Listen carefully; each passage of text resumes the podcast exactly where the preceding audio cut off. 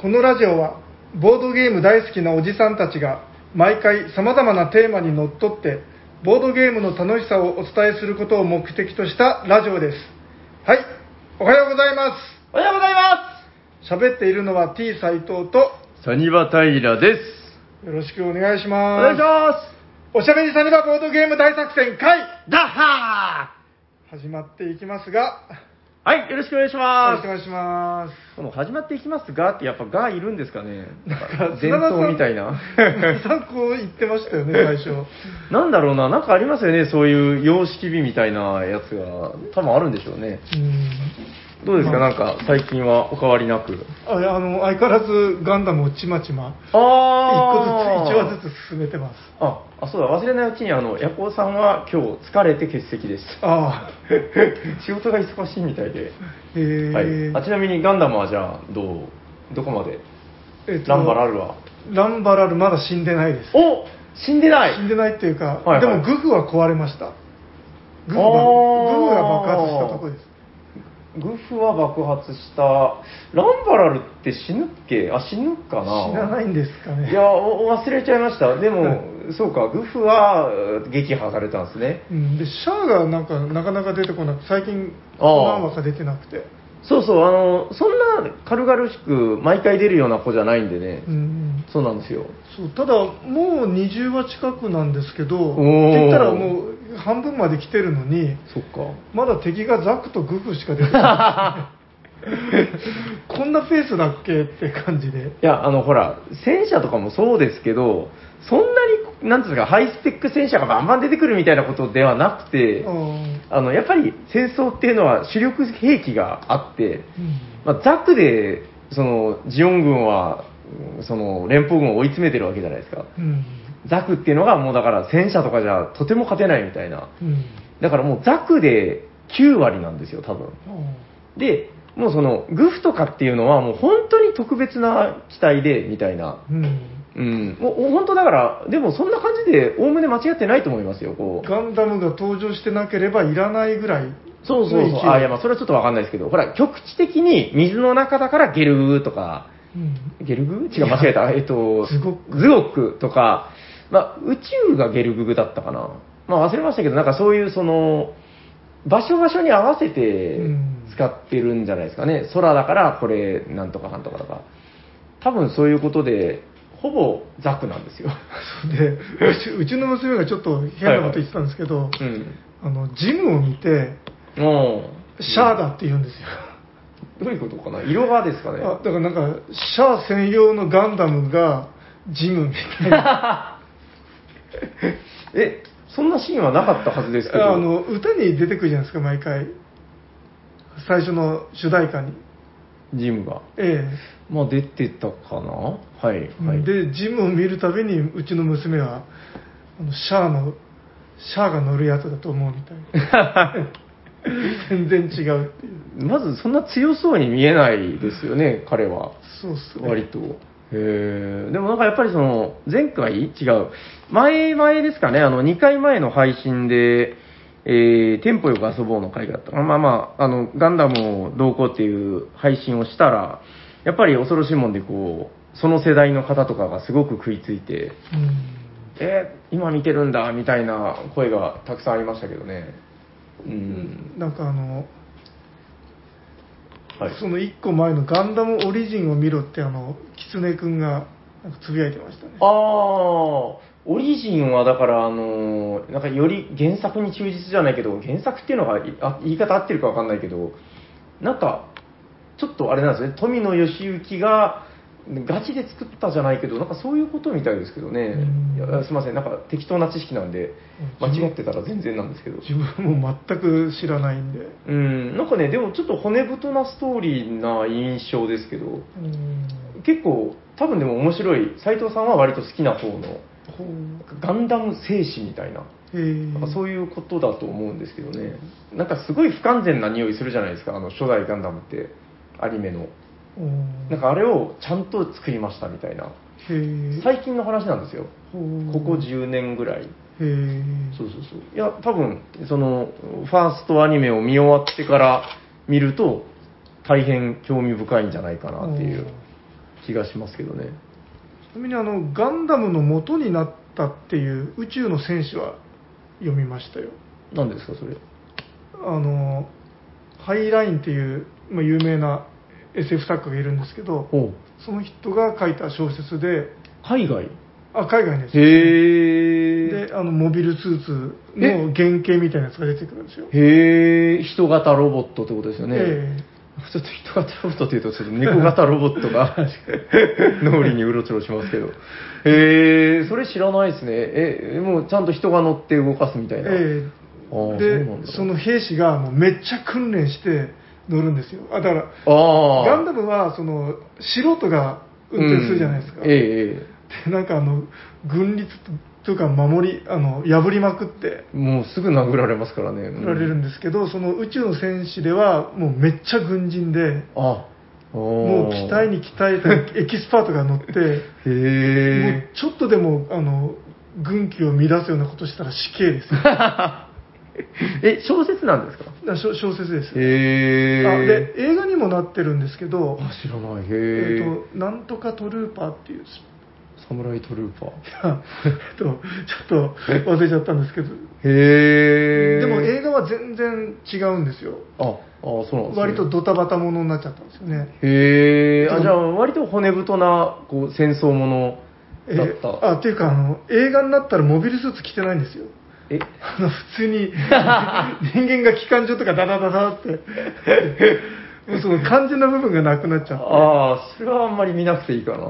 えー、小説面白そうですね、なんか。ああすすごい面白いですよ長いんですか、結構？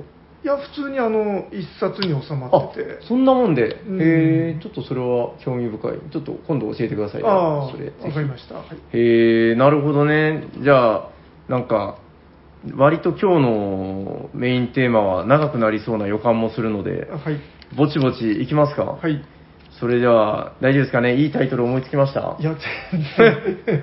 いや、こういうのは、あの、メニューとか、ファミレスのメニューとかと一緒で、あの、もう、あと1秒以内に決めないといけないってなったら、多分、いいのが、こうエンドルフィンとともに出てくると思うんで。じゃあ全然違うの。じゃあ、言っちゃうんですねあのとんかつ頼もうと思ってたのにそうそうそう。トルコライスみたいいっちゃうんですよ。じゃあ、いきますよ。はい。本日のテーマは、何ですか？斉藤さん。とゲムマ秋出ますよ会。あれ。イエーイ！どんどんどんどんどんどんどんどんまあ、なんでしょう、うん、とんかつ頼もうと思ってたら、ハンバーグを頼んだぐらいの誤差で終わっちゃいましたけど、はい、えっと、ゲームマ秋、はい。ゲームマ秋。2020ってやつですね。はい。え、なんて言いました？ゲームマ秋、で、出ましょうかい？出ますよ会。あ、出ますよ会。なるほど。よろしくお願いします。もうちょっとあれ出るんかいとかそういう方がいいのかな出るんかい。ああ、親父ギャグ的なね。わかりました。まあ、とにかく、まあ、ゲームマーキー出ますよ会で、とりあえずじゃあ、はいこう、考えておいて。えっと、何回か前に、えーっとですね、2000、あ、第20 213回、ゲームマもやもや妄想会っていうのをやりまして、これは、あのー赤瀬さんとかと来ていただいて、えー、あれですね、過去のゲームマーケットを振り返ってみたり、まあ、今年の亡くなったゲームマーケットの話、もやもや。はい。で、えー我々は次の秋ゲームマンどうするんですかね？行きますよね？みたいなうん。話をもやっとしたんですけど、はい。えっ、と、あれから、えー幾年月、えっ、と、1ヶ月ぐらいですかね、経ちまして、はい。えー、だいぶ決まりました。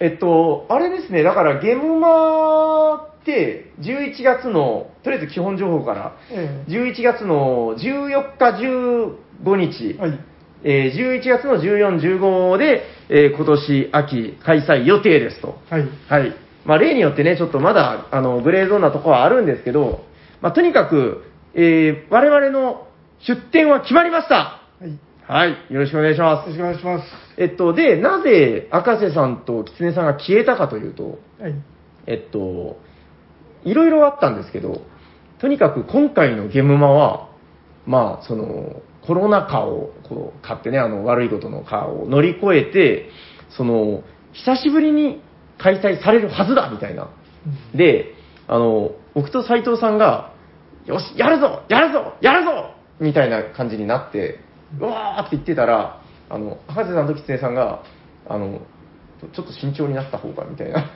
で、結局、あの、最終的にどうなったかっていうと、僕と斉藤さんが合同ブースではい。出ることになって、で、まあ、狐さんと、えー赤瀬さんは、えーまあね、それぞれで、まあ、個人ブースっていう感じなんですかね。うんあれ、合同で出すのかな？多分隣接いやえっ、と、まあ、2人で1テーブル。あ、あれは2人で1になったのか。あ、じゃあ結局こう、連邦とジオンみたいな感じでこう、2つに分かれて、いや、その例え、全然、じゃあ、我々ジオン。わかんないです。でも、ジオンって大体もういいや、この話はちょっと長くなるのでやめときますけど、はえっと、じゃあ、最終的にどうなったかっていうと、はいあの、やるぞやるぞやるぞって言ってた我々がどうなったか。はい、えー、エリア出店することになりましたドドーンイイエーイなんかこんな感じの軽いノリで。てか、大丈夫なのかなっていう不安、不安な気持ち。はい。まずじゃあ、その、エリア出店ってなんだっていう方もいらっしゃると思うんで、まあ、まずゲームマってなんだからなのかもしれないけど、はいまあ、東京で今度ですね、秋に行われる、まあ、いわゆるあの、コミケみたいな、うん。えーコミケの、えーアナログゲームというか、まあ、ボードゲーム版というかですね。なん、か随分基本に、はい。基本情報に戻ってきました。一応ですね、まあ、それの、えっ、と、出店の仕方っていうのが一応2種類大きく分けてありまして、えっ、と、今回もおそらく予定ですけど、えー会場が2つあるんですよね。えっ、と、まあ、なんていうのかな、エリア会場っていうんですかね、エリア出店用の会場と、えーおまあ、おそらくその、まあ、個人出店っていう言い方でいいんですかね、一般？まあ、個人ブース、個人ブース一。般ブース？うん、まあ、ここでは一般出店って書いてますね。まあ、一般出店ブースの会場と、会場自体が2つのホールに分かれてるんですよね、大体が、東京の会場っていうのは。で、えー今回はこのエリア出店の方で我々行くことにしましたよと。何が違うかっていうと、まず広さが違うよと。うん。えっとですね、過去のデータによると、ちょっとこれ、とあるデータを参照してるんですけど、えっと、2019年去年はい。2019年の、えっと、土曜日の一般出店っていうのが、まあ、大体長机一つとかで、それぞれブース、一ブースが長机一つだったり、半分だったり、半半分が基基が本。基本なんですね、あれが。えあーまあ、それぐらいの感じで、632ブースが出たということで。うんはい。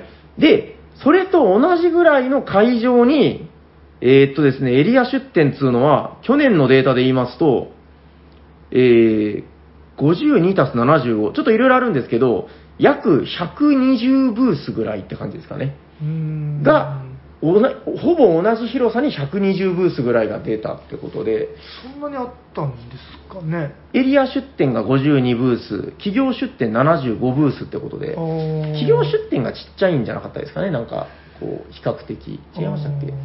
あ多分そうだと思います、はい。75なんで。はい。まあ、とにかくだから、あの、同じスペースを割る632と割る120したら、まあ全然違うよってことで、うん。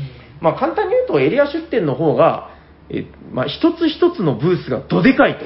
うんで、我々去年までゲームマを見てですね、まあ僕、東京は1回しか行ってないんですけど、まあ、エリア出店って別世界だったじゃないですか。うんなんかもう、キラキラしてて、なんていうんですかね。だから、いわゆるその、一般出店、一般ブースっていうのは、なんか僕らが思い描いてるその、コミケの同人誌を販売してる人たちの、うんあのイメージでおおむね間違ってないと思うんですよ。なんか割とあの文化祭的なそう。か雰囲気ですよね。ですよね、こう長机で、うんまあ僕たち作ってきましたみたいな。うんで、それに対してエリア出店っていうのはどうだったかっていうと、もうその、すごいんですよね、これイメージ的には、あの、あれなんですかね、車のモーターショーあとか、なんか、うーん、新しい車作りました、ドンみたいな。あ、ハイレグのお姉ちゃんがこう。歩いたりはしてませんが、イメージ的にはそういう、そういう感じなんですね。うん、もうそういう華やかなエリアまで、そういうイメージなんですけど、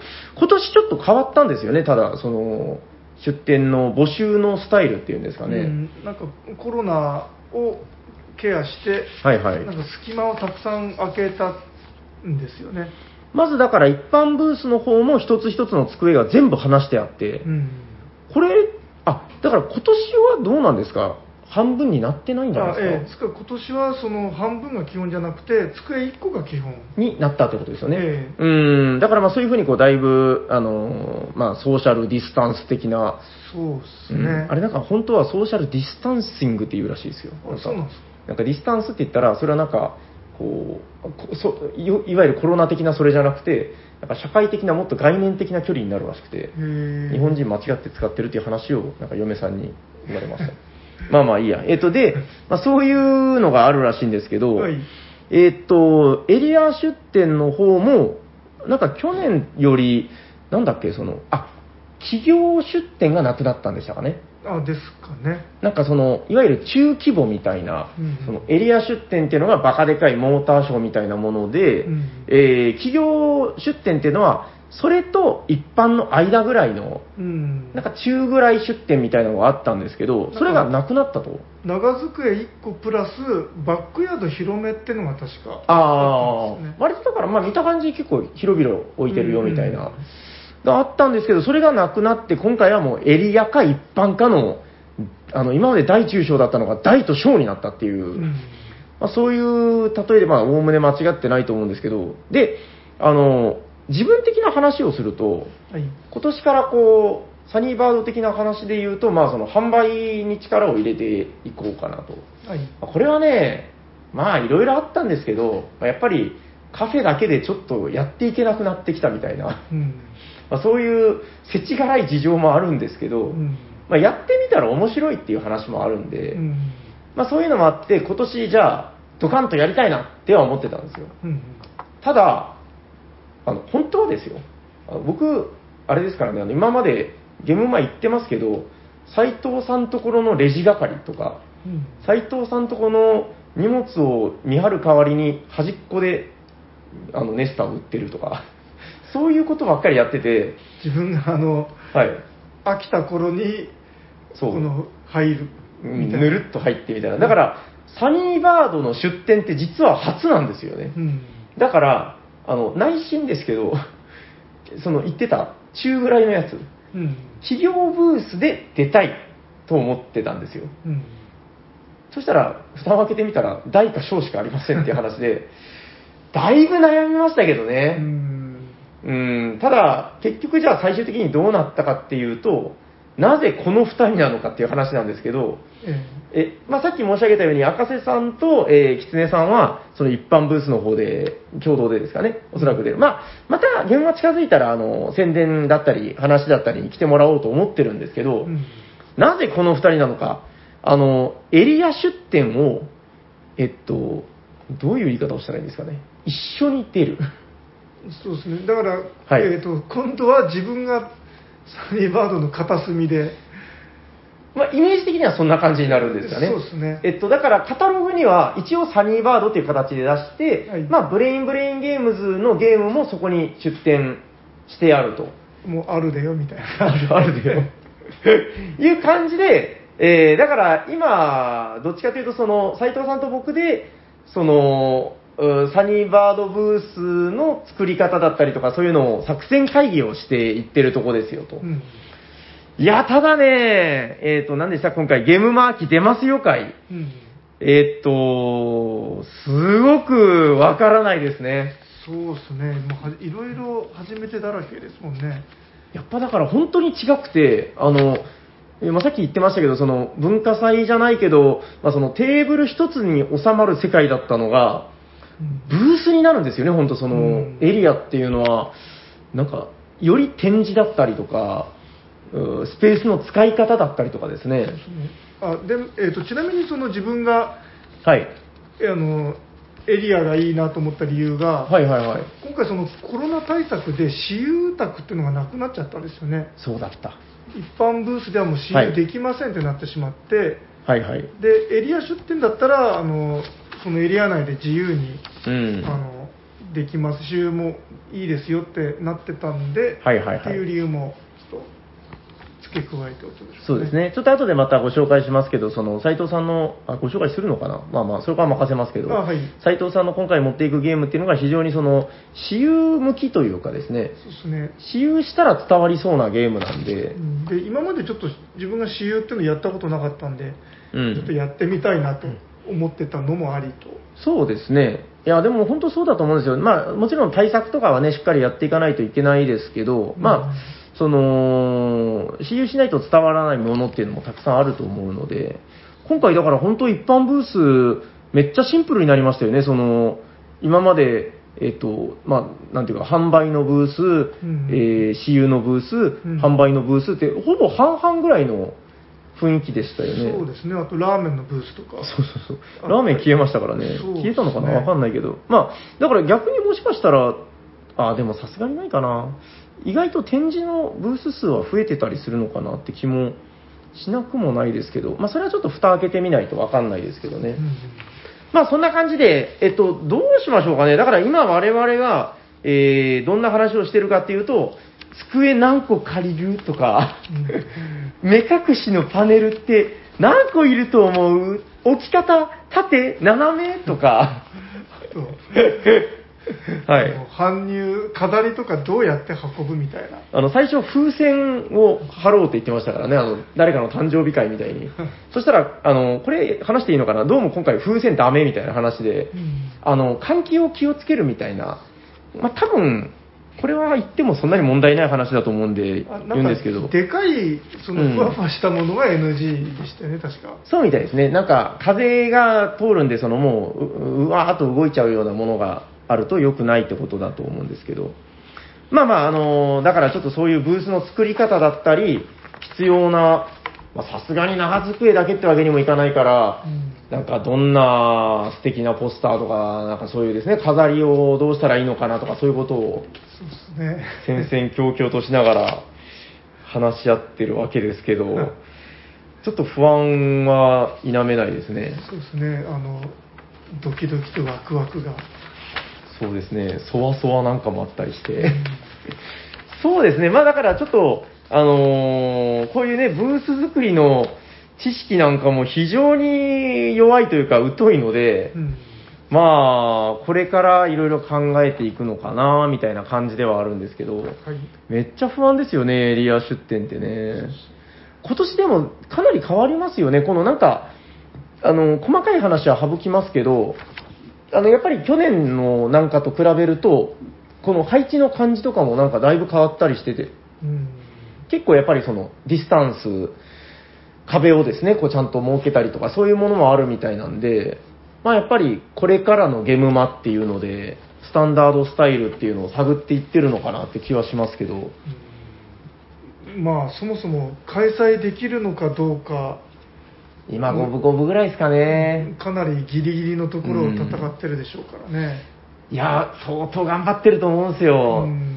だからまあ、やっぱりだから今、そのイケイケで行く時期じゃないっていうのは重々分かってるんですけど、とはいえ、その、全部が全部、しょんぼりになっちゃうと、うん。結局業界自体もしょんぼりしちゃうし、アークライト、アアークライトさん的にもだから結局、出る人たちが来なかったら、ね、出店の人たちがみんなしょんぼりしちゃったら、開催できないわけですから、究極。うんまあ、やっぱりその危ないからやめとやめとこうって言って何でもかんでもキャンセルするのは選択肢としてはまあ楽だと思うんですけどやっ。ぱそこをこうなんとかこう開催する方向性ではい。なんか考え考えることに意義があるなんかまあ ちょっと閉まらなくなっちゃいましたね まあ、そうですね。いや、でも本当そうだと思いますよ。なんか、うん、ある意味僕らが出店することがこう一番の、こう、盛り上げていくという、こう、アクションになっていくのかな。まあ逆にそうしなかったらね、やっぱり、ううんん、しょぼんとなるわけなんで。何もかもキャンセル、キャンセルだったら、まあ本当にこのどんどんどんどん盛り下がっていくばっかりですもんね。うん、まあ、そうですね。僕らのできる力なんていうのはもうそんな大したもんじゃないんだけど、まあ、少しでもですね、そんな感じでイベントが楽しくなればいいかなと。はい。まあ、そんな感じで、あの、我々エリア出店するんで、まあ、せっかくだからいろいろ持っていくよってことで、どうします？今日は暫定で決まってる部分だけでも話していったねりしますか？そのサニバーが一体何を出すんだいってことも結構はい気になってる人いるんじゃないでしょうかね、そうですね。えっと、斉藤さんのじゃあ後にします？どっちでもいいけど。あえー、とじゃあ自分のは最後にちょろっとわかりました。じゃあ、ブレ、ブレインブレインゲームズの今回新作ですよね。はいはい。まあ、新作、あの、これ言っちゃなんだけど、結構今まででもなかなかのものになりそうな気がしますね。あの、いや、割とそこに関しては自分は嘘はつきたくないなと思ってるんで、その、手応えというかですね、ええまあ私有の手応え、ここ最近では抜群なんじゃないかなっていう。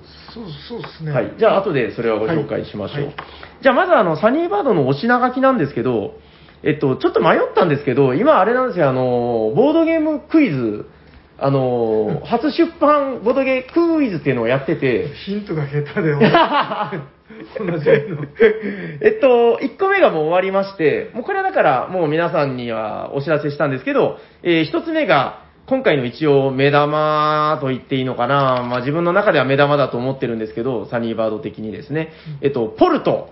うん。えーこれはまあ、あのーボードゲーム、そうですね、もういわゆる大箱のボードがあって、カードがあって、コマがあって、みたいな、はい、ボードゲーム、ポルト、えー詳細に関してはまたおいおいですね、ちょっとずつ紹介していこうと思いますけど。長崎の人はポルトって聞くとはい。あのおまんじゅうみたいなやつを思い出しちゃうんですあの、硬いやつでしょ？白十字パーラーがああえあそうですねはい硬いっていうかなんかビスケットあれね、すごく特殊で、あの、多分県外の方あんまり多分知らないのかな。一応お土産物なんですけどね。うんあの、カステラを100だとすると、多分有名度で言うと、ぐっと落ちる、なんか20ぐらいかな。なんか、知ってる人の方が多分少ないかもしれないんだけど、なんか硬く焼いた和風せんべいを空洞状に焼いてて、で、内側に蜜が、蜜っていうかあの、だから甘い蜜がこんがり焦がしてある。なかなか、なんていうか、匠の技みたいな。あれ？なんかそんな聞くと自分の中のポルト感が揺らいでいくなえ、違います？え？空洞の丸いまんじゅうみたいなやつで、中が、中に甘いのが入ってる、それ硬いやつ。それって一国交のことでは？あ、一個一個だ。あ、ポルトは六角形のやつだ。いやいやいやいやそれは九十九島せんべいあれ？ポルトはもっとあの クランキーなあのえ？ジグザグしたやつをこうガシッと固めたせんべいせんべいというかビスケットみたいなあのね、食べたことはあると思うんですけど、あ僕が一生懸命語ってたのは一個一個ですね。あの、一個一個すごいですから、あの好み分かれると思うんですけど、ああれすごいですよね、一個一個。え まあ、一個一個の話してもしょうがないんで、まあ、とにかくポルトガルっていうのは、あの我々長崎人にはめちゃくちゃ、あすみません、斉藤さん全然長崎人じゃないけど、はい。あの子供の頃からすごいなんかあれなんですよ、あの馴染み深いというか、うん身の回りにポルト、ポルト、ポルトって書いてるんで、あのなんかおばあちゃんち行ったらそのポルトのお菓子の箱置いてたりもするし、なんかね、僕がお世話になってる、あの、録音会社みたいなのがあったりするんですけど、そこがポルトレーベルっていうんですよ。えへえまあなんかそういうのもあったりとかですね、まあなんか身の回りに常にあったというか、まあとにかくそのポルトっていうゲームが一一つ。でですね、もう一つ今あの、ボドゲ出版クイズ2っていうのをやってまして、はいその締め切りをぼやかしてたんで、はいちょっと迷ったんですけど、まあこのタイミングだから、もうここで発表ぐらいでいいのかなと。あはいはい。ドゥルルルルルルルルの初出版ボドゲークイズ。二つ目の答えはドゥルルルルルルルドゥルルって言ってもらっていいですかトゥルルル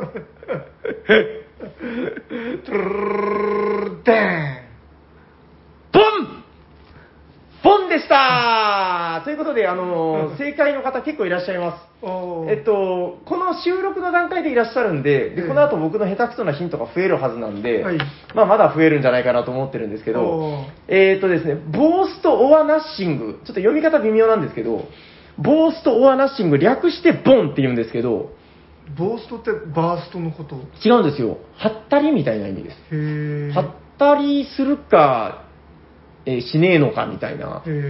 まあ、あの、なんですか、あの、デッデッド・オア・ライブみたいな、そういうノリなんですかね、こうなんとかは、オール・オア・ナッシングみたいな。まあ、とにかく、あの、ボン、えっと、もう当ててる方は、それ見ろみたいな感じだと思うんですけど、えートリックテイキングゲームで、うん。まあちょっと詳しいことはこれもまた時間を設けてゆっくり説明できればとは思うんですけど、これはいいですよ。あの、まあ小箱のトリックって、まあカードゲームですよね。うん。うん。なんですけど、まあ、デザインとかもすごいなんかこう、イケイケの感じで。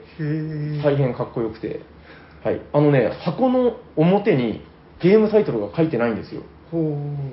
で、まあ、裏には書いてたかな裏に、裏に一応申し訳程度に書いてるんだけど、なんかその、メーカーの方がおっしゃる感じでは、その、これはゲームではないアートだみたいな。ことをまっと、まことしやかに書いていて。なんか随所に結構攻めてる感じがあるんですよね。え、ちなみに、えっ、と、最初のポルトのメーカーはポルトガル。あ、そうです。もうまさにポルトガルのメボゲームズっていうところで。で、ボンのメーカーは本はですね、あの、韓国です。へえ、あ、はい。ボンといってもドイツではなく。あ、違うんですよ。全然関係なく。略称ですから、あの、あーボースト、ワナシング。えっと、えーっとね、アガーゲームズっていう、読み方は多分、ひらがなで書いてたんで、アガーって。はいへ。ーアガーゲームズっていうところへでー。えーっと、そうですね。まあ、経緯とかはまたゆっくり話せればとは思うんですけど、うん。とりあえずこの2つがまあ国内、えー初日本語版つってもね、なんかすいませんね、こうなんかあれなんですよ、こうそんなテキストもねえのにみたいな、うんよく言われる話ですけど、あまあ、一応流通するのは初かな、みたいな。はい。まあ、ポルトとボンの2本立てで一応これがメインになります。うん。はい。でですね、と、あとはじゃあ、あのーこいつらも忘れちゃいけないよ、みたいな、なんですかね、巨巨人の5番、6番みたいな話で、えー、まず、背番号、打順が5番、はい。えー、ネスターゲームズ、はい。どすこい。はい。えっと、ネスターゲームズは、だからもう僕が最初からお世話になっているメーカーって言ったらまあいいかなと思うんですけど、はい。えー今回も、そうですね、うちならではっていうので言うと、まあ、ヤバラス本、渋み本はまだありますんで、うんえーまあ、それを含めた、あの、ヤバラスセット、渋みセットを、うん。まあ、まだまだ人気なんで持っていこうかなと。うん。はい。えっと、ちなみにこれ、ツイッターでもちょっと言ったんですけど、特にヤバラス本がもうそろそろ、どうかな。あともうちょっとしたらなくなりそうな気配がちょっと見えてきて、すごい微妙な言い方。うん、まだそんなすぐにはなくならないですよ。ただもう、なくなったら一応もう再生産の予定はしてないので、はい。まあちょっとこういう機会で手に取ってもらえればいいのかなと。うんはいまあ、一回なくなったら、次は間が空いてしまうよという、よよくある。そうですね、ちょっとこれは厳しいかなとは思っててですね、なかなか本ですし、うんうーん、まあ、あの、逆にそういう意味で価値があるものだとは思うので、物好きな方はね、やっぱあの、大喜びできるものですから。はい。まあ、ネスターの、えっと、今回、ネスターの目玉として一応持っていこうと思ってるのは、アーケード。うんはい。例のあの、戦車、戦車、未来戦車が戦ううんバトルゲーム。ネスターにしては、すごい運の要素もあるよ、みたいな。うんダイスゲームなんですよね、あれ。うんダイスを振って、一発振りでこう判定とダメージまで出るっていう、うんその辺のテンポ感がいいっていうやつで。はい。まあ、アーケードはね、あの、見た目もめちゃくちゃかっこいいっていうので、うんツイッターで話題になったりもしてるんですけど、うんえっと、なかなか見たことないっていう方の方が多いと思うので、うん今でこそね、今多分ね、国内に50ないと思うんですよ、僕う。ん20、30弱なんじゃないかな。まあ、結構値段もいい値ですもんね。そうなんですよ。まあ、まずだから、結構ルールブックも、あの、なかなか長くてですね、で、まあ、割と大変なものなので、えーまあ、この機会に、そうですね、あの、サンプル持っていこうと思ってますんで、うんまあ、こう手に取って見てもらえるというか、うん私有とかまでできるかどうかちょっと考えてるとこですけど、まあ、ネスターゲームズ、目玉はアーケードと、まあ、その、えールール集、渋みブック、ヤバラスブックですね。はいはい、ヤバラさんと仕様。はい。が、ネスターゲームズで持っていきます。はいはい。あとはですね、ちょっとこれは超ギリギリでわからないんですけど、あの、今、キックで待ってる方、待っていただいてる方がたくさんいるんですけど、あの、マーチャンツ工部、うんこれはですね、間に合えば持っていきます。うんえっと、それなりに余剰分を注文してるので、まあ、これも多分国内であんまり取り扱われないんじゃないかなと思うので、まあ、あのーこれね、今作ってる最中なんですけど、うんルールブックがやばいです。あのシナリオブックとか3、40ページあったりして。これちょっと、うん。あ、それ全部翻訳したあー今、シナリオブックは途中です。ルールブックはもうわ大体、済にかけてるぐらいの感じで。いやー、やばいんですよ。まあ、とにかく、その、うーん、これはですね、まあ、面白いと思うので、えー自分個人的にも超期待してるんですけど、うんまあ、あの、予約されてない方も一般販売分それなりには持っていきますんで、うん。まあ、間に合えばですね。はい。これに関しては間に合えば持っていきます。はい。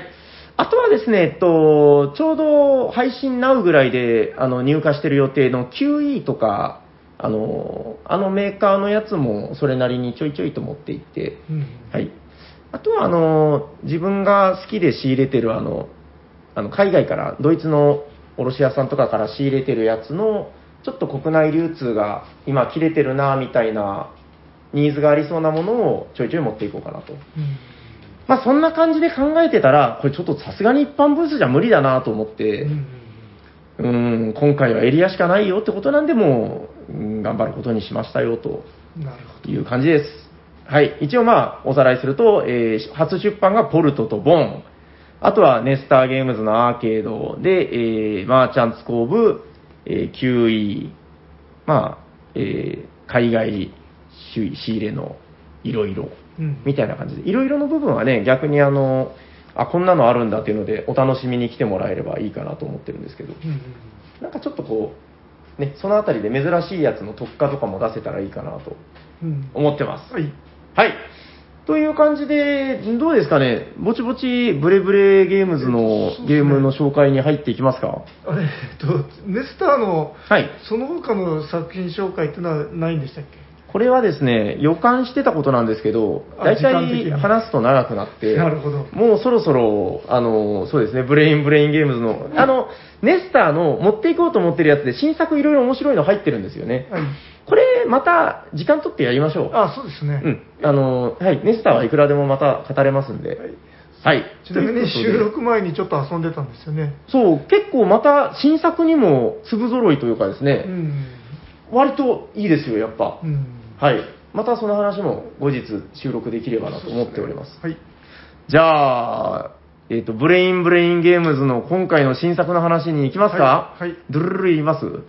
えーっといや別にいいです。じゃあ、タイトルをよろしいですか？はい。えーっとタイトルは「ビアヘックス」というやつで。はい、お願いしまあれ？だけどここんななんか早くないですかね？発表するの。す。え、タイトルまだ言わない方がいいあ、じゃあ、なまあタイトルぐらいはでもいいんじゃないですか。うん、あまあ別にそんな隠すもんでもないし、まあ、うんゆゆるゆる言いましょうかね、はい、そうですね。まあ、じゃあ、その、あれですか？完璧な詳細とかはまだ、こう、グレーゾーンぐらいの感じで、どんなゲームかぐらい？そうですねえっ、と、はい。ちょっと見た目アブストラクトチックな、はい。えっ、とでもメインは心理戦っていうう感じでーん、はいはい。あの、えっと路線としてはちょっとガイスター的なうーん、わかります。ええそうですね。あのなんていうかアブストラクト的なこの動きとかするんですけど、まあうんでもその心理戦なんかその見えない部分があるので、うん。それをどう見るかっていうのがメインとなってるなるほど。確かにガイスターの亜種って言われれば近いかもしれないですね。そうですね、うーん。でまああの5分ぐらいであの、まあ、ちょっとお酒飲みながらでもゆるゆる遊べる短時間でゆるゆる遊べるっていうのを目指してたんで、はい。あのちょっと私有に向いてるんじゃないかなとはい。ゲームマ会場とかでももうその23分とかで遊べてはい。ちなみに、えっと、対象人数というか、プレイ人数は？は2人です2人専用2人専用ですねですよね。はいはいはいはい。まあ、2人専用って聞くと、やっぱまたそのアブストラクトっぽさもあるけど、これただ自分もやりましたけど、え、まだじゃあ、ルールは詳しくは説明しない感じですか？そうですねまあもったいぶってもしょうがないんですけどなんかうんいつももうちょっと後にしてるんですよねわかりました。ええまあじゃあ、そこは斎藤イズムで。あそうですね、なんかいつもうん実物が届くぐらいになってからちょっと詳細を出してるんで、わかりました。まあえっと、はい。じゃあ、期待感だけというか、まあ、言い方も変ですけど、はい、僕がやった感じで言うと、だからその、アブストラクトが好きな人、嫌いな人っていうのはあんまり関係ない気がしてて、ガイスターとかも割とそうですけどね。うん。これは、なんかとある筋の方もおっしゃってたらしいですけど、名作の予感がちょっとしますよね、なんか。あ斎藤作品に時々出てくる、なんかあ。いやそんなこと言ったらまるで 他の作品がいや、あの、言っちゃあれですけど、このなんか、こちょっと攻めすぎて、あのーだいぶ王道から、こう、へね、あの、脇道に行ってるみたいなゲームもあるじゃないですか。なんか庭玉の悪口言ってませんかいや、面白いですよ。面白いけど、まあ、その、名作ラインかっていうとまたちょっと違うじゃないですか。まあまあそうですねあの、うんなんかあの非常になんていうかはい。あのもう説明も1分以内でできるぐらいの,、うーん。あのシンプルにで遊びやすいゲームができたなとそうですね、なんか僕の思う、そのなんか、名作なのって、こう、少なくとも、名作かなって言われるゲームって、条件があるかなと思ってて、やっぱりその、うーん、ルールを聞いたときに、まあやっぱ面白そうって思うのもあるんですけど、遊んでいく中での発見があったりだとか、うん。その、遊んでいく中で、うわってなる瞬間、うーん、まあ、例えば新しい感動だったりとか、うん。ルールの、その、一歩深いところが分かった瞬間の驚きだったりとか、うん。なんかそういう、一歩深みがあるシンプルなゲームっていうのは僕やっぱすごいなと思ってて、うん。これはちょっと僕は、どうかしたらどうかするんじゃないかなと。やっぱりそのゲームって、あの、遊んでる人みんな正直ですから、うん。面白い、すげえと思ったらやっぱみんな食いついてくるし、うん。まあ、逆だともう本当にシビアな世界だと思うんですけど、うん。これは、なんか、その、いろんな人がこのゲームを見つけてくれたら、ちょっと大化けする可能性があるんじゃないかなっていう気がうん。してますけどね。そうですね。なんかあの心理戦のゲームとかって、うん。あのまあ、例えばその、まあ、白いものが黒く見えたり、はいはいはい。まあどう見ても黒にしか見えない、はい。なみたいななんかその錯覚というか、うん思い込みみたいなのがこう出てくるところに面白みがあると思うんですよね。なるほど。いや、結構だからね、なんか、難しいゲームだと思ってる方いるかもしれないけど、割と終わってみたら、なんじゃそりゃドカーンみたいな瞬間も結構あって、うんいやー、この、でも、意外と見たことないゲームなんですよね。なんかこれぐらいは言っていいんじゃないですか、あの、ヘックスっていうシステムというか、ああその、基本システムはね、そうですね。うん ていうか、この、ぼやかし具合、ぼやかして説明するのいいですね、なんか。なんかすすごいゲームみたいな、なんか、あの、ルールが全部出るまでは判断されませんから。そうそうそう。前回はほら、古典的なゲームなんですよね、ヘックスっていうのは、大体どんなゲームですか？こうえあ、えっ、と、辺と辺をつなぐっていう。あ、まあ、でもあんまり言うとバレちゃいますから。いや、ヘックスはみんな知ってますよ、大体。あの、新しい、今度のモビルスーツはすごいぞ、みたいな話を。そうか。まあ、あの、コネクト系というかですね、繋いだら勝ちっていうゲームですよね、一応は。そそうですね。うん。でいやー、これはでもちょっと発明がいろいろ詰まってるなでそこにちょっと心理戦要素を加えましたっていうやつですね。うん、これ僕はプロトタイプから遊んでたんですけど、いや、よくここまで、なんというか終着地点、ちゃんと持ってこれたなというか。だ だいぶ違うところから遊んでもらいましたよね。そうですね。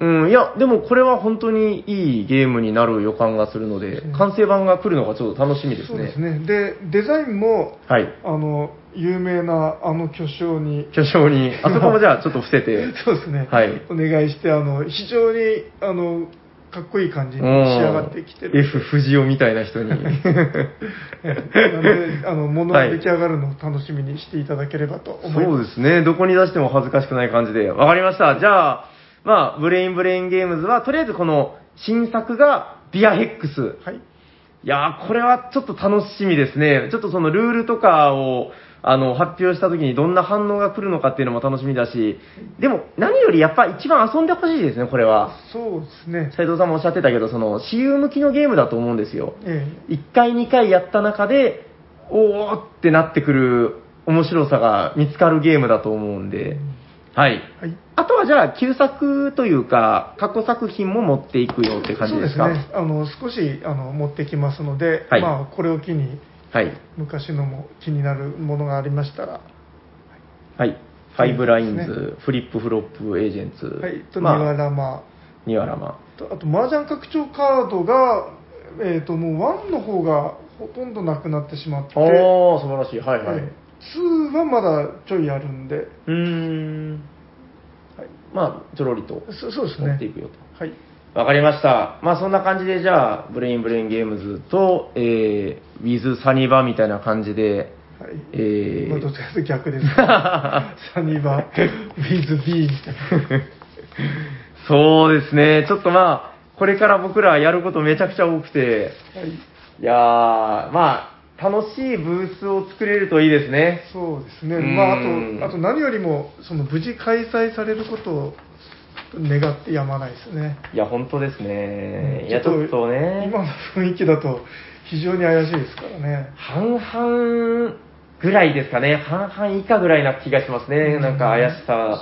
ただ、まあ、うんあの、なんか方法を模索されてるんじゃないかなと、まあ、例えばうん入場者を制限したりとか、うん。そういう感じで、うん、そうですね。うん、まあ、とにかくこう、去年までのまんまとかもうそれ以上っていうことは、ま、まあ、そこまでは望まないけど、まずやっぱり、え2回潰れましたからね。そうですうね。ん、久しぶりのゲームマっていうのをもう空気を吸いたいよみたいうな。んなんかあのコミケの方はもう、はい丸1年丸ごとなくなっちゃったみたいですね。あ、もう決まったんですかね。あええああ、そう、だからもう普通にしてれば消えちゃうご時世なんですよね、今。うん、そこをなんとかやりこなせればいいですね。そうですね。全員フェイスシールドとこう、なんか防護服みたいなの着てもいいから、なんとかやりたいですうね。ん、うんはい、ということで、えっと、今回は、えーゲームマーキー、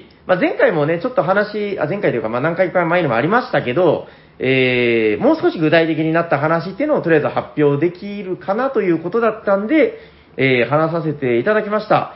またちょっとあのそれぞれのタイトルの細かい、まあ、説明だったり、紹介だったりっていうことは、まあ、時間の関係もあって、今回できてないので、また、そうですね、近づいてきたら、えー発表できたらいいですかね。はい。はい。ということで、えっと、本日は本編、ゲームマ秋出ますよ会でしたあありりがとうございます。では、次のコーナー行ってよろしいですかね。はい。お便りのコーナー。はい。本日も番組にお便りが届いております。えっと、3通3通でずっとやってたんですけど、はいあの、ちょっとね、嬉しいことに少し溜まり始めてるので、はい。えー、ちょっと余ってる間、多めに読もうかなということで、本日4通で、ちょっと1通1通のね、あの、時間は少なくなっちゃうかもしれないですけど、ダブル読みとか、はい。あ、今日はね、ダブル読みなしで4通なしではい。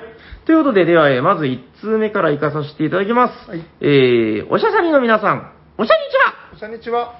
S 社の回し物、マイチンです。はい、僕の友達、マイチンさん、ありがとうございあますりがとう。ございます。はい。僕もあの、S 社はどっちの S 社かな？ということで読まさせていただきます。えっと、ボドゲ筆記用具の回を拝聴しまして、影響されて久しぶりに筆記具を探して購入してしまいました。購入したのは大好きなメーカー、ステッドラーのコンクリートボールペンです。コンクリート製で気泡などの違いで唯一無二らしく、経年変化も楽しめる一本だそうです。うんとても素晴らしくお気に入りで意味もなくノックをしてしまいます。笑い。これからはボードゲーのスコアリングや紙ペンゲームもさらに楽しく遊べそうです。PS ステッカー希望ですということで、マイチンさん、ありがとうございありがとうございま。す。わかります？ああ、あの、YouTube でレビューは見ました。えうんコーンクリートででき確か結構ぶっといやつだったような気がするんですけど、へーそううん、でもあの確かにお気に入りのペンを持つと、うん。次にこうなんか書きたくなるんですよね。であー。紙ペンゲームをこうなんかよりこう楽しめるっていういいなぁ書き心地も楽しめながら遊べますよちなみにステッドラーっていうのは海外メーカーですか、これは？え確かドイツだったと思いますねなんかドイツっぽいですね、声の響きがね。うんあもう超有名メーカーですうん、コンクリートボールペン。うんへえ、結構高いんですかね、これは。高そうな。どんくらいいだったかな自分もあの なんかアマゾンとかで一応チェックはしましたああ。うんコンクリートシャーペンもあったようなへえ。ボールペンって、あれちょっと意外と難しくて、あの、ほら、えっ、と、あれが、中のインクが切れるものですから、ええあのーまあ、替えを買ったりしないといけないじゃないですか。あはいはいそういう意味では、シャーペンとかをこう、マイベストシャーペンを準備するっていうのもありなのかな。うんでもあのボールペンもそのはい。あのリフィルっていうんですけど、はいはいはい。それを別のに変えるとまた味が例えば色が変わったり太さが変わったりなるほど。いろいろあってそれはそれで楽しいですよあれでもメーカーはちゃんとあれでしょ、こう対応してるものを使わないと当然ダメ。えっ、となんですけどあのけど結構あの企画があって、あ、そうなんですね。へーえーあの共通で使えるのたくさんあるんですよああ、そうなんですね。わかりました。んなんか今調べてるんですか、ステッドラえーコンクリートペンではいはいはい。いいですね。でもなんかこう、気泡が入ってて、経年変化が楽しめるっていうのは素敵だな。あえっ、とここに今出てきたやつだとうん。4000円弱ですねああ、買えないことはないな。いや、ちょっとこういうの見てると羨ましくなってきて、本当に。斉藤さんが言ってたあれとかもかっこよかったですけど、これとかってそのもう素材でもうなんか違うじゃないですか。ね結構太いんですか？こんな感じのうおこれちょっと色がついててシャレオツなかっこいいなぁ。なんか、え、和風じゃないですか？柄。違うかな？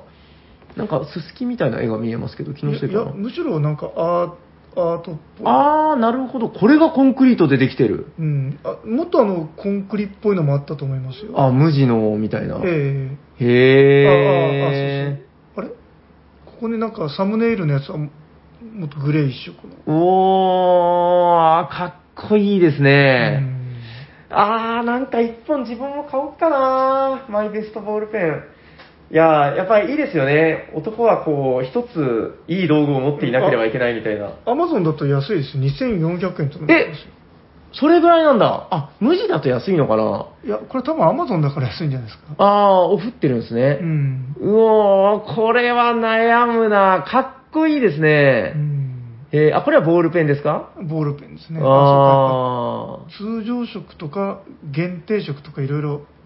うおー、あー、それぞれちょっとお値段違うけど、わー、3000円しないんだ。うおー、かっこいい。レッドか、グリーンとかないですかね？自分ちょっとグリーンが欲しいな。あー、わかりました。ちょっと考えて、わ、いいなーゲームマに持っていこうかな、買って。はい、ということで、マイチンさん、ありがとうございありますがとうご。ざいますはい。では続いてのお便り、こちらです。えー、プチゲームインマイヘッド締めの前にリスナーがプチなゲームを紹介するよ今日は誰だ？マーキだということで、えー、おしゃにちは、またまたまきです。はい、マキさん、ありがとうございま。ますさて、皆さんは鏡を見て、自分は福山、福山 P 春かも、と思ったことはありませんか？私は残念ながらありません。が、安心してください。今日ご紹介するゲームは、遊んだみんなが、気分は福山さんなゲームです。パチパチパチパチ。はい。その名も、ゴシップザ・シティ。ほう、知ってます？いやえっとですね、あ、これ、あれさん、国内ゲームですね。あの、ゲームマ春にてハレルヤロックボーイから出たボードゲームです。おおー、有名サークルさんというか、はい。詳しくは長くなるのではしょりますが、かっこ平さんが調べてくれるはず。なるほど。えープレイヤーは、女優やミュージシャンなどの、えーゴシップネタを集めて大儲けをしようというゲームです。お手軽ながらも、非公開情報がある二重のマジョリティ争いで、あいつが女優のネタ集めてるの知ってんのは俺だけか、とか、やばいあいつのネタ全部隠されててわからんとか、めちゃくちゃ大ネタ集めたのに証拠が足りないとか、痺れる駆け引きと一緒に、ちゃんと雰囲気も楽しめますよ。ちなみに勝利点には一切ならない盾という要素があるんですが、これを集めてない記者は怖い方々に消されて足切り過去最下位になりますよ。なるほど。ではでは今日はこの辺でまたお耳にお会いしましょう。クワヘリー PS 福山さん云々は映画です。ゲーム性には一切関係ありませんので、アーシー変わらずということで、マキさん、ありがとうございあますりが。とうございますなるほど。ハレルヤロックボーイ。えっと、あれですよね、大気圏内ゲームズの、確か。えっ、となんかこの間言われっていうかなんかい話を聞きましたよね何に、うん何かにとして今やってると確かそうなんですよ。で、体験内ゲームズさんといえば、あの、最近、あれです、あの、聖杯サクセションあはいはいはい。が、あの、リメイクされて話題になったりしてましたけど、あ体験ゲームさんが今やってるのがそその多分、ちょっとすいません、自分もそんな2じゃないんで、間違ってたらすいませんけど、確かそうで、うん。いや、やっぱりね、あの、すみません、それ前提で話してるんですけど、はい。あの、聖杯サクセションとかもしました？いやいや平さんとあ、やりましたかねえ。えやってぐぬぬって言わされた記憶がそう、あれだから、その、ゲームとしてやっぱすごいですよね。うんうん、だからそのあたりの、なんか結構ゲーマーが遊んでもきちんとうならされるシステムっていうんですかね。やっぱだからこれもゴシップとか、ちょっとこう軽そうなネタで話してますけど、うん多分、うならされるゲームなんだろうなと。うんなるほどこれ僕好きなんですよ。このなんか、あの、ある要素を集めてなかったら再開ルール。ううんん。あの、なんか古いやつだけど、なんだっけあれ、大勝負とか覚えてます？あの、ハブガットってやつ。あえあのあたりとか、こう、ね、あの、どんなに金を持ってても、ある要素で負けてると、脱落っていうこのダイナミズムっていうのは僕は割と昔から好きでえ、ああなるほどまあなんか一定のワクワクしびれる感がやっぱ約束されているというか、うん面白いですよね。はい。ということで、えっと、マキさん、またプチゲームお待ちしております。ありがとうございますありが。とうございますでは、続いてのお便り参ります。3通目ですね。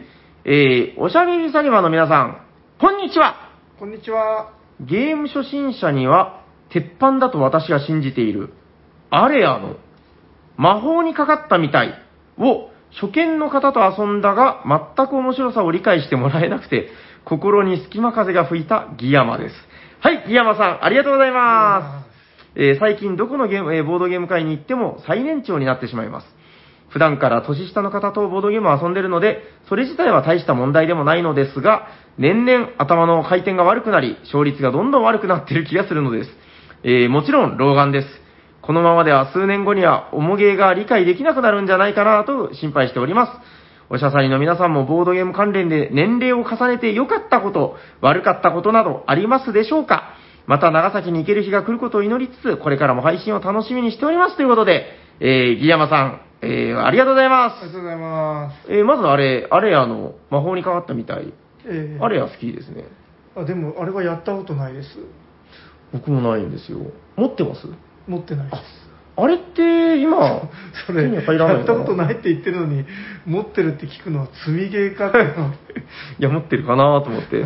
ああ、そうなんですね。えっとでもあれはありますよあのリメイクされて賞を取ったブルームサービス。ああえですよね。ブルームサービスが魔法にかかったみたい。そうそうですねああ、まあ十分じゃないですか。いや、あれ面白いですよね。えうんまあ確かに、まあ初心者が遊んでも面白さを感じ取れそうな気はしますけど、そうですね。ブルームサービスはその魔法にかかったみたいにボードをつけたってあ言われてますよね。あ、そうか、もともとカードのみだったんですかね。うん。ああ、ちなみになんかあります？こう初心者に、こう、これはハマったぜ的な。あんまり気にしてなさそうですよね。そうですね。ちなみに斉藤さんも好きなので言うと、あの、この間も話したかな、あの、オーバーロード面白いっていう話。ああのあ最近本当に、あの、初めて遊びに来ましたっていう人よく来るんですけど、うんオーバーロードを勧めて外したことがないっていうぐらい、めちゃくちゃはさハマるんですよ。この間の人とか買っていきましたからね。へあの、まあ3000円ちょいのゲームですけど、あの、買うってすごい評価だと思いません？そ んなにオーバーロードが人気？いやー、すごいですね。外さないですね。あのーなんだっけ、だから来た方で、ボードゲームに興味はあるけど、うんあのー遊ぶの初めてです。人生ゲームぐらいですっていう人に遊ばせると、ほぼハマる。ハマり方がね、だから、あ、面白いねぐらいじゃないんですよ。なんかもう、みんな燃えるんですよね。あなんかそんな言われたらまた遊びたくなってくるな。そう、だから、我々が遊んでもちゃんと面白いゲームだし、うん。その初心者に出した時のあのあのハマりっぷりっていうのは、僕、どっかの方がレビューで書いてるのを見て、まさにと思ったんですけど、うん。あの、そんじょそこらの定番ゲームを蹴飛ばすぐらいの、なんかね、定番力なんですよ。そんな大絶賛？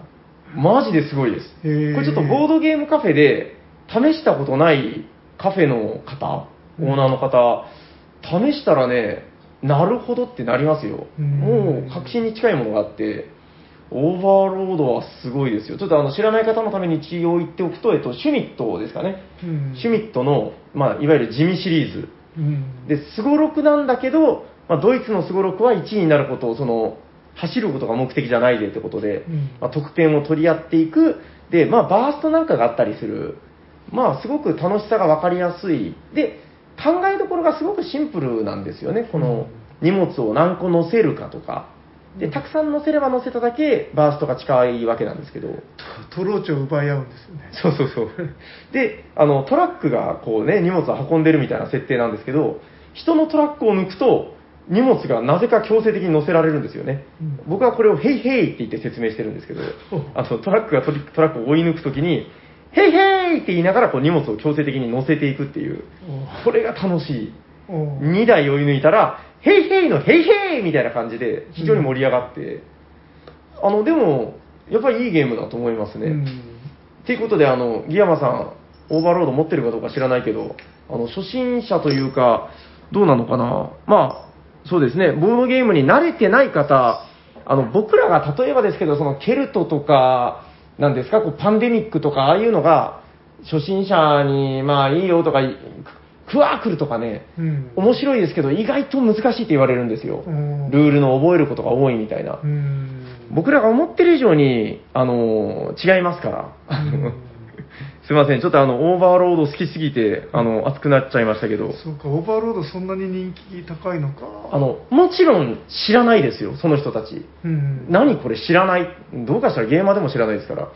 あの、でも、遊び始めて5分後、10分後には、もう、うおーとか、キャーとか、で、割とリプレイします。へえ。2回目、3回目やるんですよ。へえ。いやこの間買っていってくれた時はめちゃくちゃ嬉しかったですね。え。それはちなみにどわーっていくつぐらいのどんな人が？えっと、買っていった人たちは20代の若者ですね。おー大学生とか。へえ。で、まあ、それ以外でもね、30代ぐらいの婚活で出してみたりとか、ほ婚活ですよ。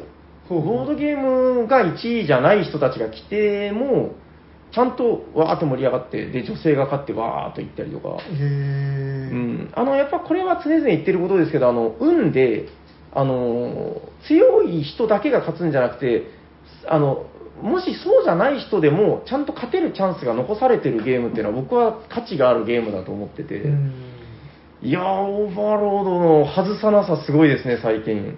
まあ、それに遊びやすいですよね、あれは。ですです。サイコロ振って進めるだけですもんね。そう、悩むのが2択なので、基本的には。うん自分の持ってるトラックのどっちを進めるか。うん。ただそこにちゃんと戦略性があって、最初に荷物乗せる数とかもですね、任意の部分っていうのが一定数あるんで、うん。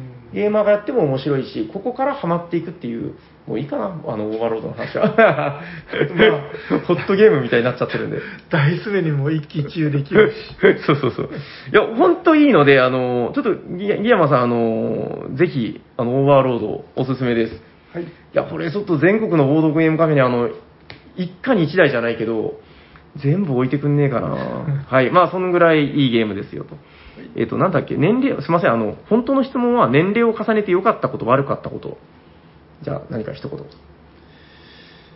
あー悪かったことで言うと、はいあのなんかやっぱりちょっと自分の趣味とうん。あの若い20代の人との趣味と若干若干ちょっと違いを感じるジェネレーションギャップ的な。そううん自分とかやっぱちょっとはい少し古,、古めではいはい。渋めなやつがはい。好きなんだけど、ぱりあの10代20代の人というかもうもうちょっときらびやかな、うんああ。炭酸が入ってるような感じのゲームをなるほど。好むかな。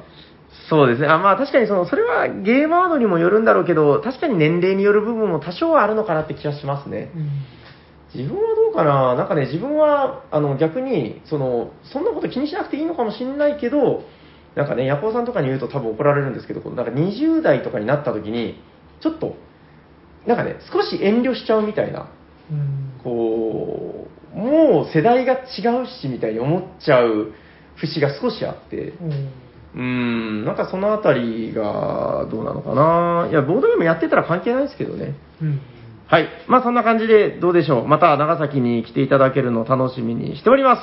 はい。そして、そうですね、えっと、あーまあとりあえず4通目まで読んどこうかな。えっと、本日のじゃあ4通目、最後のお便りですね。えーこちら、おしゃさりの皆さん、おしゃにちはこんにちは。やすと申します。やすさん、ありがとうございありがとうます。ございます。えー突然ですが、塗りボード始めちゃいました。下出るカラーを買っちゃいました。簡単だとは聞いてましたが、ここまで簡単に塗れるとは思ってませんでした。塗料の性能がいいおかげで、素人が適当に塗っても、とても見栄えよく仕上がり、もはや感動的ですらあります。過去の塗りボードの回は1年くらい前でしたでしょうか？その時は全体的な工程の流れなど、基本的なことを中心にお話しされてましたので、次は細かい技術や上級テクニックなど応用編を聞いてみたいです。以上です。失礼します。もちろんステッカー希望でお願いします。ということで、やすさん、ありがとうございあまりがとうございます。す。塗りボード。あの、やすさん今超嬉しそうにあの、ツイッターに上げてますね。うん。で、上手なんですよ。あでも本当おっしゃる通りで、ツボを押さえて、ちゃんとやり方を理解してやれば、そんなに器用さとか歴って必要なくて、割とすぐ上手になるんですよね、ああいうの。ー結構向き不向きがあるんじゃないですかね。なんか、いやでもあれはコツだけだと思いますけどね。いやどうかな自分とかやっぱ、はいはい。ちょっと不器用さを結構痛感してしまって、はい。あの、もうあの、細かい目とか、あー塗ろうとしたらもう絶対なんかぐちゃってなっちゃうし、あ、ただね、それね、筆によるところが大きい気がします。僕は。自分の考えられうるめちゃ細いの使ってるんですけどね。なあとね、インクの、あ、インクっていうか、あの塗料の付け方とか。うーん。僕は、いや、もちろんその、最低限の器用さは必要だと思うんですけど、で、あと、一定より上のレベルはもう、いかんともしがたい壁があって、あの、紙レベルの人たちの塗りとか見たら、瀬名助さんとか知ってます？あの、すごいんですよ。もう、芸術みたいな塗りをうん、グラデーションとかで、あの、鱗一枚一枚塗ってるみたいな人がいるんですけど、あれはね、無理です。あの、レベルが違うんで。でも、一定レベルの水準レベルの塗りっていうのは、僕は多分テクニック関係ないと思ってて、あの、ただ、知ってる人に教えてもらうのが早いですね、やっぱ。なんか、ここはこうしてこうするとできるよっていう。あのね、でも、斉藤さんがおっしゃってた、目は難しいです。確かに。そうあとあのこの境界線をきっちりさせたくてはいはい。マスキングテープとかでこうちゃんと貼ってそんなことしてるんですか？あええまあそのマスキングテープはこの小学生時代のプラモで培った技術で。貼ってやったりするんですけど、はいはい。よしこれできっちりできるぞと思って剥がしたらめっちゃ染み 染み入っててそれ、やらなくていいんじゃないかな。そういやなん僕やったことないですよ、マスキングテープなんか。もっと簡単ですって。割と、本当塗料が優秀なんで、ちゃんとこう見ながらペタペタ塗っていけば、で、まあ、あの、割とちゃんとマットに塗る分には大丈夫ですよ。そんな綺麗なグラデーションにしようとか思わなければ。うん、あの、大丈夫です。今度一緒に塗り替えやりましょう。あの、一緒にやるといろいろテクニックの共有とかもあると思うんで。ただ、やすさんすいません、あの、上級テクニックは自分も無理なんで、僕もあの、遊べるところまで持っていくテクニックしか持ってないから、まあそれに関してはゲストの登場を待つことになるのかなと、いつかゲストを招いて話せたらなと思ってます。はい。ということで、えっと、やすさんお便りありがとうございます。ということで、本日4通なんですけども、はいサイコロに入る前にご報告がございます。はいまずは、ギヤマさん。本日5通目でございます。本日からギヤマムーンと呼ばさせていただきます。だんだんだんだんだんだんだん。おめでとうございます。はい。まあ、ムーンギヤマがいい場合は、そんな風にお便りください。え、ということで、ギヤマムーン。えっと、ステッカーはいらないいらないと常々おっしゃってるんですけど、今度ゲームマとかでお会いしたらなんか、どうでしょうね。T シャツとかにサインをこう、斉藤さんがやる感じで。斉藤さんのサインはめっちゃかっこいいですからね。いや、うん、っていうか、まあ、なんか、複数用意したらいいんじゃないですか？何を？えっ、と、その商品を。あー、わかりました。ちょっとこれ今いろいろ協議中なんで、あの、別のステッカーとかをね、ただうん結局またなんかもしかしたらギヤマさんにお願いするのかなみたいな話もあって、結局いらないって言われるんじゃないかみたいな。まあもしステッカー、サイン入れなら欲しいよっていうことであれば、またお便りに書いてくださったらお送りしますんで、はい、とりあえずこん、えー本日がムーンクラス昇格ということで、おめでとうございおます。めでとうございます。そして、お詫びと訂正。ふわんふわんふわんふわんあれ、この間したかな？あの、あ、前回一応報告したんだ。あの、やす、やすさん。はい。あ今日も言い忘れちゃった。やすムーンさん。休むんですよ。えっと、2回前ぐらいにあの、一応、えっと、ムーンクラスになってたのを言うの忘れてました。すみませんって言ったんですけど、あの、さらに申し訳なくて、あの、ちゃんとやすさんがね、あの、ムーンクラスなったはずだけど、あの、呼ばれてないしょぼんみたいなお便りをくれてたんですよ。あちょっと最近バタバタしてて、お便りのチェックが遅れてまして、あ。はい。あの今日ごめんなさいってお便りを送りました。はい、ということで、えっと、最近昇格したヤスムーン、そしてギヤマムーン。あれマキさんもマキムーンじゃないかな？そそうですよ。確か。そうなんですよん言ってましたよ。えっと、マイキンさんは今3通ということで、あと2通でムーンクラス。えっと、マキムーンはね、むしろあと2通で、えーっと、何でしたっけムーンクラスの次。3クラス。3クラス。3クラス昇格が見えてますんで、えーまた、えーバシバシお便りお待ちしております。えっと、あ、だから、ヤスさんはこれで6通目ってことかな。そうですね。ヤスムーン、ギヤマムーン、マキムーン。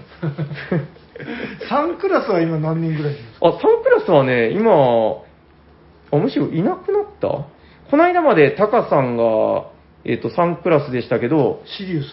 タカシリウスに昇格したので、多分、僕のチェックがミスってなければ、そうですねえ。あの、メンマさんは何クラスですか？あ、だからシリウスですよ。あ、メン、メン、メンマむしろメンマシリウスオブザトップなので今23通です。あれ、23通。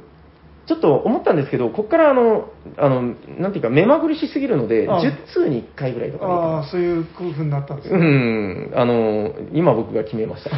えっと、シリウスクラスの次は、まあ、またあと7つぐらい採用したら、ちょっとすごいのをまた採用さ考え考えておかないといけない。考えますんで。はい、ということで、えっと、番組では、あ、違うわ、えっと、スゴロクからですね、えー、スゴロクじゃない、サイコロ。じゃあ、はい。4面ダイスで、はい。えっとですね、1番が出たらマイキンさん、2番が出たらマキさん、えっと、3番、あ、違うな、ギヤマさんがいらないはずだから、すみません、4面ダイスじゃないっすね。やっぱ6面だ。ということで、本日は6面ダイスで、えー決めさせていただきます。1、2が出たらマイキンさん、3、4が出たらマキさん、5、6が出たらヤスさんということで、よろしくお願いしますゴロゴロゴロゴロゴロゴロゴロゴロゴロゴロゴロよっ3。3! マキムーンおめでとうございますどんどんどんどんどんどんどんはい。ということで、えっと、マキさんには、えー近日お便り、あ、お便りじゃない、ステッカーを送らせていただきます。マキさん意外と当選久しぶりですね。2ヶ月ぶりぐらいかな。はい。ということで、番組ではお便りを募集しております。えー、宛先はどちらかなはい、番組ではお便りを募集しております。お便りの宛先は、えー、ツイッターの方のですね、おしゃべりサニバのツイッターのアカウントに DM か、えー、メールでお待ちしております。メールアドレスは、おしゃべりサニバアットマーク Gmail.com、シャワー SHA です。お便りお待ちしてまーす。次のコーナー、最後のコーナー行きましょうか。ホットゲームにマイケットだからだからだから誰かが好きなゲームを紹介するで、今日は誰だ？俺だーどんどんどんどん。ということで、斉藤さん、お願いします。はい。本日ご紹介するのはこちらでですてんマカバナどんどーん憎たらしい顔だ、こいつら。完全日本語版。はーい、出ました。よろしくお願いしま9つのビーチに囲まれた島。はい、えーと、す。はい。リメイクなんですよねあ。そそうですね、ええあれ？なんかこの説明前もしたような気がした。ん？あ、まあいいか。はい。うん、なんかでもその、出るとか出たとかそういう話か。まあ、ホットゲームではないと思いあ、ます。はい。はい、お願いしまえーと、マカバナは、す。はい。えーと、初出は2003年。あー、結構古いですね。そうですね17年前や。へで、え。2013年に10周年版っていうのが出て、はい。それが突如、アークライトから、えーと、に完全日本語版がつい最近出ました。あー、はあ、はあ、はあ。で、えーと、結構その、ゲーマーにはうん。面白いって評判だったんですけども、はいはい。なんかあんまり売ってなくて、うーん。日本でどんくらい流通してたかよくわからなかったんですけど、うん欲。しいけど売ってないなと思ってたのが、なんか突然、この日本語版が出たんで買いました。うん。斉藤さん意外とこの南国テーマ好きですね、なんかこう。そうですね、うん、夏トロピカルな。夏はマカバナ。うん、確かに。うんマカバナとかボラボラとか、うんその手のやつですね。そうそう、南国。はい。で、えっと、どんなゲームかというと、はいまずプレイ人数が3から6人、はい。時間は45分から60分。うん。で、えっと、バッティングゲーム、いや、そうですねってわけでもないのかな。まあ、そうですね。一応エリアマジョリティじゃない、なんていうのかな、陣取りですよね。そうです基本は。ね。で、うんえっと、3から6人で遊べまして、はいえっと、プレイヤー人数によってボードが変わります。えで、えー、と例えば5人で遊ぶときには5人用のボードが出てくるんですけどもえ。、はい。えー、とビーチが4つに分かれててうんうん。そこになんかあの自分のコテージ小屋を建てていくとうんうん。で、えー、と小屋の場所が、はい。えー、と全員同じデッキを持ちまして同じ構成のカードを持って、うん。3枚出すとその島の中のここだよってこう1箇所この指定できるようになってまして、はいはい。そのどこに建てたいかを決めたらそのカード3枚で場所を示すとはい。でそれを裏向きでせーのでボンとうん。全員一斉に出してうん。そのうちの1枚をこのオープンして見せるとうん。つまりその3分の1の情報が見えた状態で誰がどこに置こうとしてるかというのが分かるはい。とでその状態で、えっと、親番から順になんか敵像っていううん像を置いていくんですね、はい。でこれが置かれた場所にはその小屋が建てられませんよということでうん。つまり、えっと、その全員が公開したカードを見てうんここに置きたがってるなってとこにその敵像を置いていくと、はい。それがもし当たったら、はい。えっと、その自分が出したカード相手が出したカードは空振りに終わって、うんまあ小屋が建てられずに終わってしまうと悪い。はい。でそれそれを抜けた人は無事小屋が建てられます。でこれをずっと繰り返していくだけはいはいはい。で、えー、と小屋の建て方によって、えー、とまずそのり隣接するように自分がす前に建てた小屋の隣に建てたりすると点が上がる、はいはいはい。3つ連続で建てるとさらにアップうん。それから、えー、とビーチごとにその自分が一番数をたくさん置けばそのビーチのマジョリティというので、うん。ボーナスが4点はいはいはい。ね。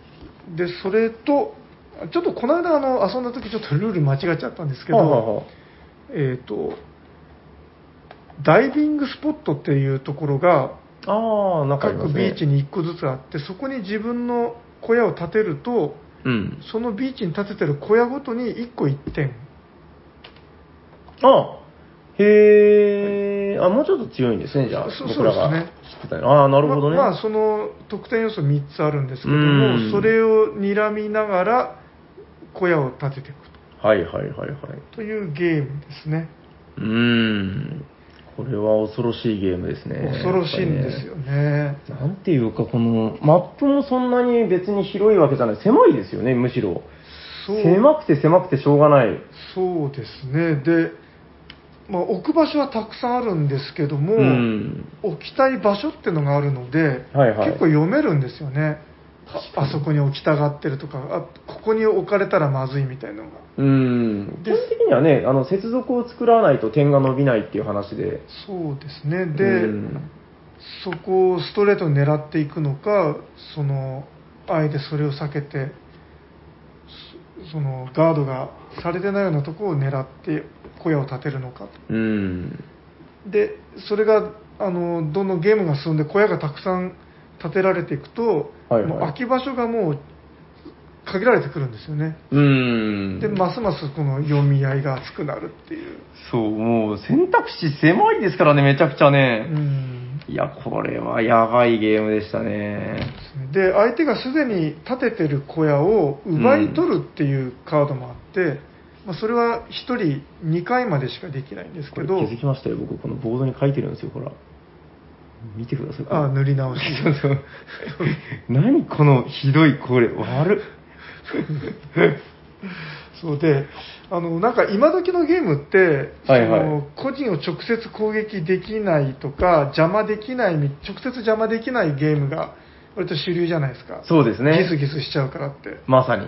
うん。ところがこれはもうめっちゃ直接それができるんですよね、ゴリゴリですよね。ゴリゴリに邪魔できるしその奪い取ったりとかうーん。でそれがもうなんかそのなんていうんですかね えぐいっていうか味がやっぱ濃ゆいですよね、めちゃくちゃね。濃ゆいんですよねもう1ラウンド目からなんか結構来るものがありますもんね、うんもうゲボーみたいな。無事置けたとかそうそうそうそう。くぬみたいなだから、あの、建物を置いたら終了ですとか言ってるんだけど、本当にこれ置けるのみたいな気持ちになってきましたよね、そう最後の方も本当。うんもうその、えー、と基本ラスト1個、まあ、あるいはうんラスト2個置いたらもう最終ラウンドになるので、はいはい。誰かがそれに近づいてる人がいたらもうそのガードが集中してくるんですね。その人の小屋をこう奪い取れとか置きたがってるとこをガードしろみたいな、うん。まさにだから、その、本当、お世辞にも、新しいゲームって感じじゃなくて、うん。プレイヤー同士でバランスを取っていくゲームというか、うん。でも恐ろしいもんで、そうやってると、最後意外とこう、並んでくるんですよね。そうですでね、並んできた中で、並んだから全員は邪魔できなくなるっていう、うん、そういう形での収束になっていくのかなっていう。そうですよね、ん。前半ケチョンケチョンだった人が、まあ、結構最後いいとこまで伸びてきたり。そうなんですよね。で逆にもう勝ってるとすぐあのめちゃくちゃ分かりやすいから止めれるし。そうですね。うん。これはやばいっすね、確かそう。いやだからでこれやってみて思ったのはに。はいはい。そのバランス調整っていうかうん。その熱くなるようにこの結構巧みにデザインされてるなと思ったんですようーん、この置き方とかですかね、この配置というか、うんマップの配置だったり。そうですねあとそのなんかダイビングスポットっていうちょっと特殊な場所が用意されてたりとかああ、なるほどですね。塗り替えとかダイビングスポットってとこに置くときには、まあ、通常はカード3枚しか出さないんですけどはいはい。それ特殊アクションをするときは4枚出すんですよねカード見えるんですよね、だからみんなにね。そそうなんですよいやー、やばいわ。そうするとこうまたみんなの動きが変わったりしてですねはいはいはいはい。すごいですね、これは。そしてこのルールブックが無駄になんか分厚いというか、あの紙っていうか、ツルツルしてますね。なんだからまあ今時じゃないしめっちゃバチバチするので、うん。まあ、万人受けはしないと思うんですけどもうんうん。あの自分はめちゃくちゃ面白かったしはいはい。